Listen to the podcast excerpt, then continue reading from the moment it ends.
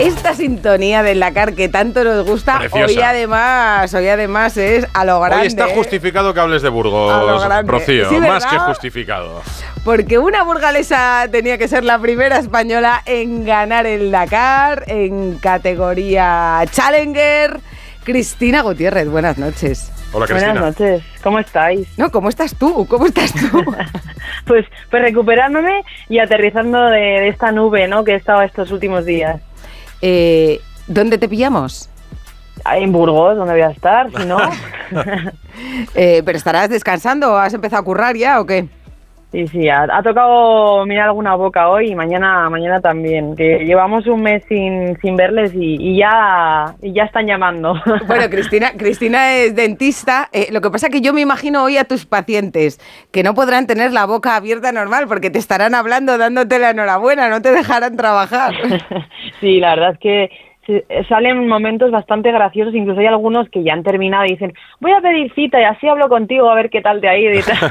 Claro, yo me imagino ahí mirando, ¿y qué tal Dakar, Cristina? Y tal. Mientras está probando. ¿Cansada?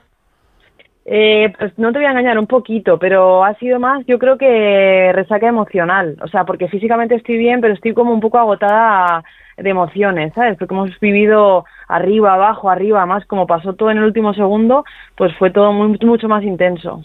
Es que claro, eh, recortaste 25 minutos el último día. Llegaste a meta sin saber eh, que, que había, que había tenido una avería, tú, que es tu compañero, además, Sí, Guthrie. Sí. sí, sí, sí, o sea, llevábamos recorridos casi 9.000 kilómetros, eh, llevábamos 25 minutos de desventaja con, con respecto al primero, que era Mitch, como has dicho.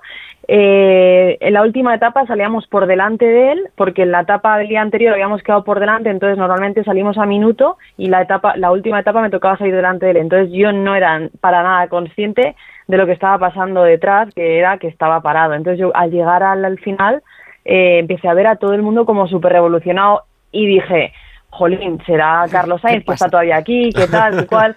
Y de repente veo que todas las cámaras me enfocan a mí y empiezan a decirme que está parado, que puedes ganar, que no sé qué. Entonces fue todo como, madre mía, o sea, fue como... O sea, de- ¿no tenéis ningún tipo de referencia durante la conducción en el coche de que En, en el tu rival desierto, está parado? En No. el desierto No. está regular. No, yo qué sé, vía satélite, no lo sé. Nada, no, no. Nosotros, eh, de hecho, todo lo que está eh, GP con GPS, por ejemplo, los móviles nos los sellan, o sea, está prohibidísimo tener cualquier tipo de Ah. contacto con el exterior. Eh, no podemos tener ningún tipo de sistema que tenga GPS, incluidos relojes, o sea, los relojes tampoco nos dejan. Y lo único que llamamos es un sistema de navegación de la organización que lo único que te marca es un poco los grados a los que tienes que navegar, es como si fuera un barco. Entonces, esa es la única forma en la que tienes tú para, para guiarte, ¿no? Para, para por la zona que tienes que pasar. Oye, ¿qué felicitación te ha sorprendido más o te ha hecho más ilusión? O dices, oiga, esto no me lo esperaba yo. Jolín, pues eh, mira, si te digo la verdad, cuando llegué, eh, abrí el móvil, el móvil estaba casi bloqueado y en el grupo de familia pues van subiendo, pues, eh, tuit- por ejemplo, felicitaciones de Twitter y tal, las que más les llamaba la atención. La que más me ilus- ilusión me hizo fue de Pau Gasol. Ah, De mira. Pau, Pau Gasol en Twitter, en la Casa Real me escribió, eh, Pedro Sánchez, eh, Alberto eh, Núñez Feijóo, eh, no sé, un montón de gente que, que, que, madre mía, que yo era como, ¿en serio me está pasando esto a mí? Vas a tardar unos días en responder todos los mensajes. sí, sí, el otro día estaba en el avión y aprovechaba yo a, a ir contestando, pero es que digo, es que me estoy ya me estoy agobiando, porque esto de que empiezas a contestar el WhatsApp y, y tienes que volver a bajar y bueno, creo que he contestado la mayoría, pero aún me queda, ¿eh?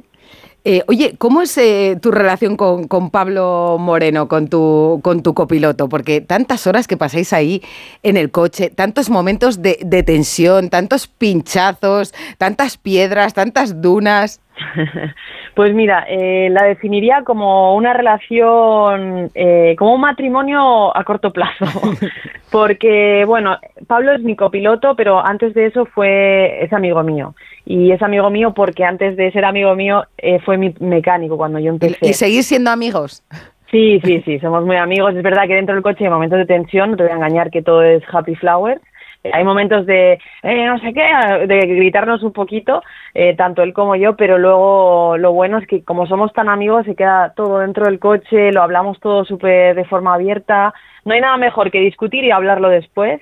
Y todo se regenera para el día siguiente y vamos, estoy súper contenta con el trabajazo que ha hecho porque ha sido un Dakar muy, muy, muy difícil para los copilotos. Es un poco gran hermano el Dakar, por lo que nos contaba Lillo también. Bueno, para ti primero en el coche porque estás sola con una persona, después en el campamento durmiendo cada día o no.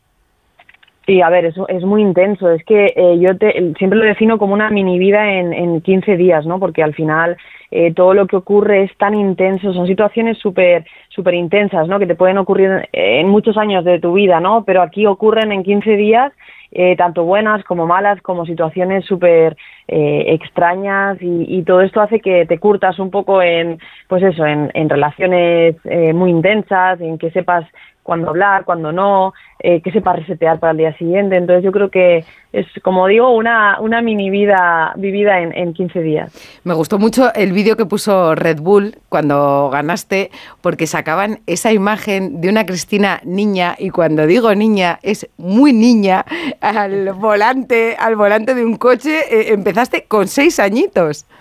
Sí, sí, o sea, eh, al final mi vida ha sido siempre ligada a una moto, a un coche, a algo que oliera a gasolina. O sea, yo de pequeña me ponía en los tapones de, de, los, de los depósitos de gasolina a olerlos porque es que me encantaba. Y, y bueno, todo esto viene porque mi padre es súper aficionado, él no pudo correr nunca y por así decirlo, estoy como cumpliendo sus sueños. Y es que incluso cuando yo acabé, acabé el, cuando gané el Dakar, es que mi padre no podía ni hablarme. O sea, estaba eh, eh, roto en lágrimas y estaba viviéndolo como si hubiese sido él, o sea que para él también está haciendo algo súper bonito.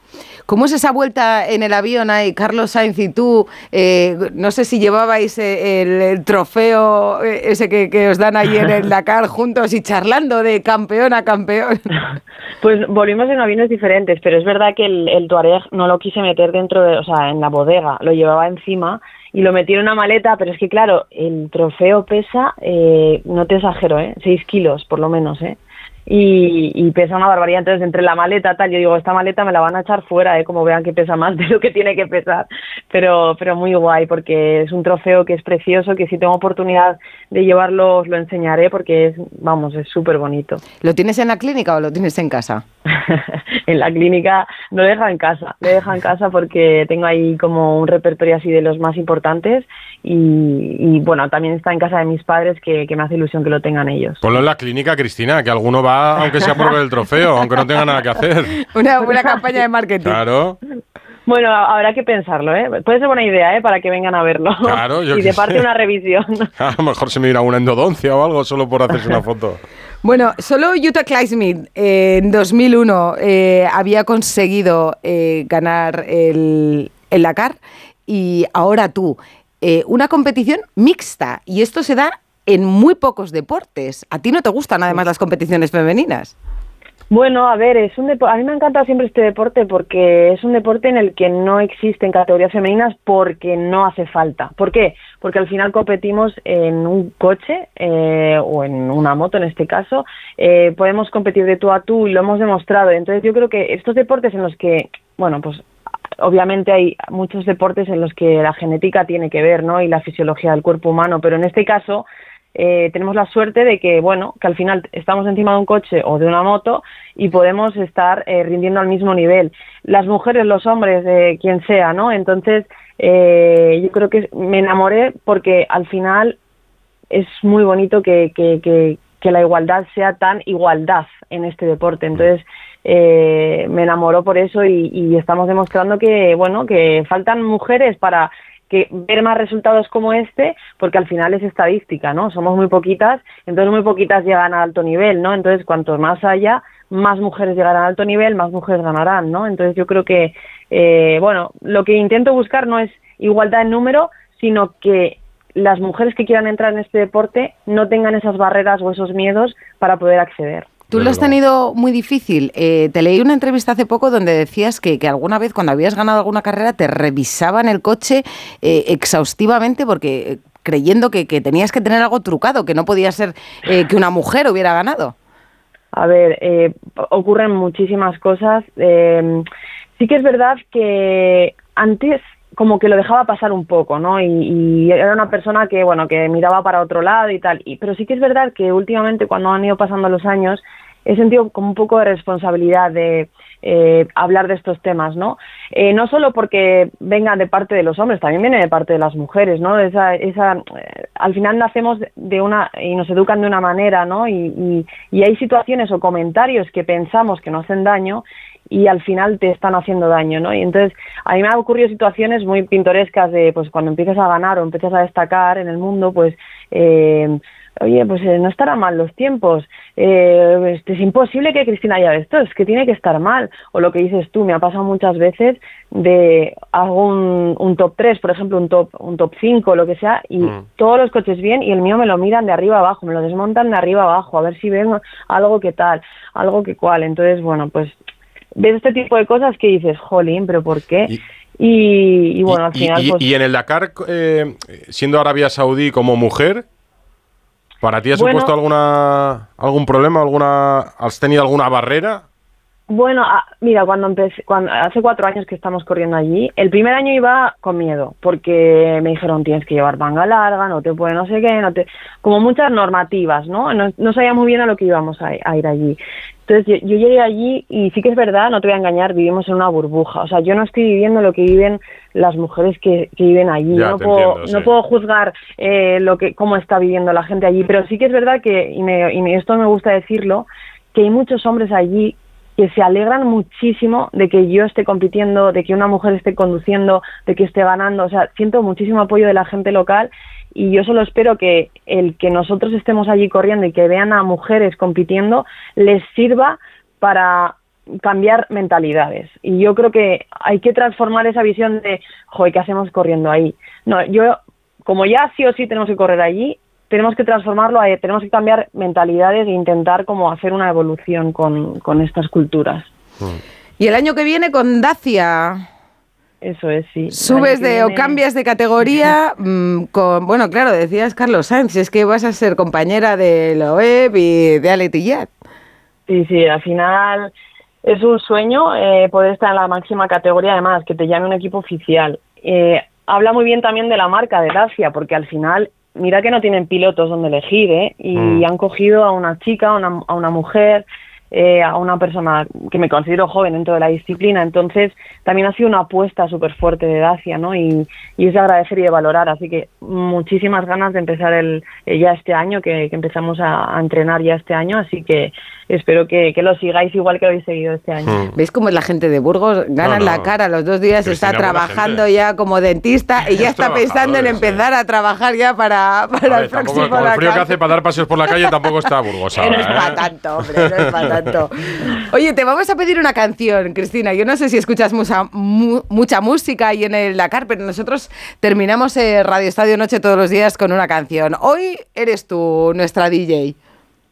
A ver, eh, pues mira, soy muy amiga de Ruth Lorenzo. Eh, y siempre me ayuda un montón en, todos mis periplos por ahí. Entonces, si ponéis uno con Ruth Lorenzo, yo encantada. Pues tus deseos son órdenes para nosotros. Cristina Gutiérrez, muchas gracias y enhorabuena. A vosotros, muchas gracias. Un abrazo. La Eurovisión, por ejemplo, Frasquet me pregunta cuál la Eurovisión de Ruth. Chao. Chao. Radio Estadio Noche.